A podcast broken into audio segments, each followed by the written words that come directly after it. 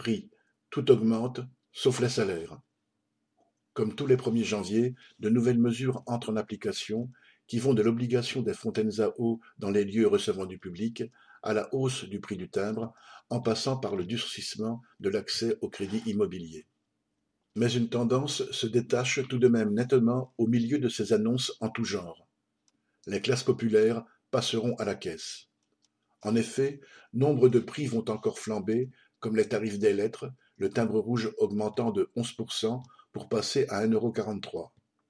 L'instauration du nouveau tarif aux urgences obligera à débourser sur le champ 19,61€ si on n'est pas assez malade pour être hospitalisé. Un nouveau malus auto est introduit, basé sur le poids et concernant les acheteurs d'un véhicule de plus de 1 tonne 8.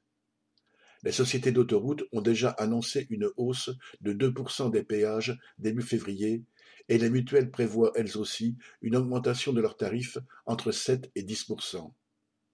Et si le gaz n'augmente pas, c'est uniquement parce que les prix ont été gelés, après une hausse spectaculaire de plus de 60% depuis le début de l'année dernière. Mais le gouvernement a d'ores et déjà annoncé que le blocage devrait être rattrapé. Dans le même temps, le salaire minimum ne sera relevé que de 14 euros bruts, l'augmentation automatique prévue par la loi, totalement insuffisante pour remplir le frigo, payer les factures, faire le plein de carburant pour aller au travail. Pour vivre correctement, il faut se préparer à se défendre, en premier lieu pour exiger que les salaires, les retraites et les allocations soient indexés sur le coût réel de la vie, celui qu'on constate tous les jours au supermarché ou à la pompe. Camille Paglieri